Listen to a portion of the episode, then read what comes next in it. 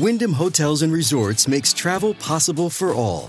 Whether it's the long haulers looking for a great cup of coffee, a roomier rest for the on a whim road trippers, or a place to make summer memories with the whole family. No matter who you are, where you're going, or why, with 24 trusted brands to choose from like La Quinta, Days Inn, and Super 8, your Wyndham is waiting. Get the lowest price at wyndhamhotels.com. Restrictions apply. Visit website for more details.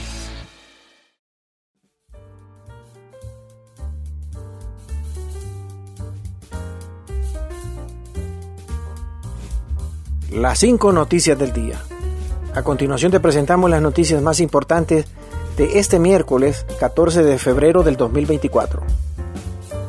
Proponen elevar a rango constitucional programa de becas en Honduras.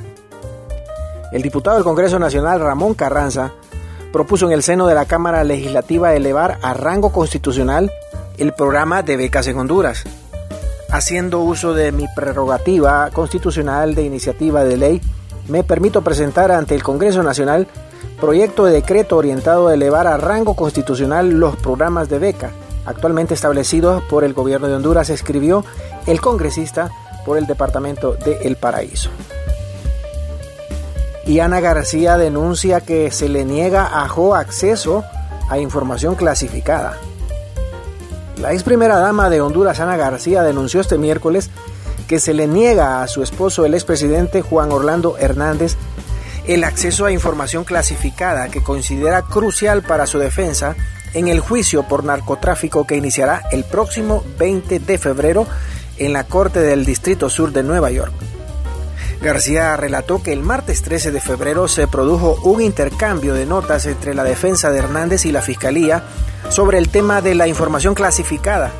Indicó que durante su mandato como presidente, Hernández tuvo comunicación con diversos funcionarios estadounidenses y agencias de la DEA, la CIA y el FBI. Continuamos con las noticias en las cinco noticias del día. Confirman la condena a Sarkozy por la financiación ilegal de la campaña del 2012.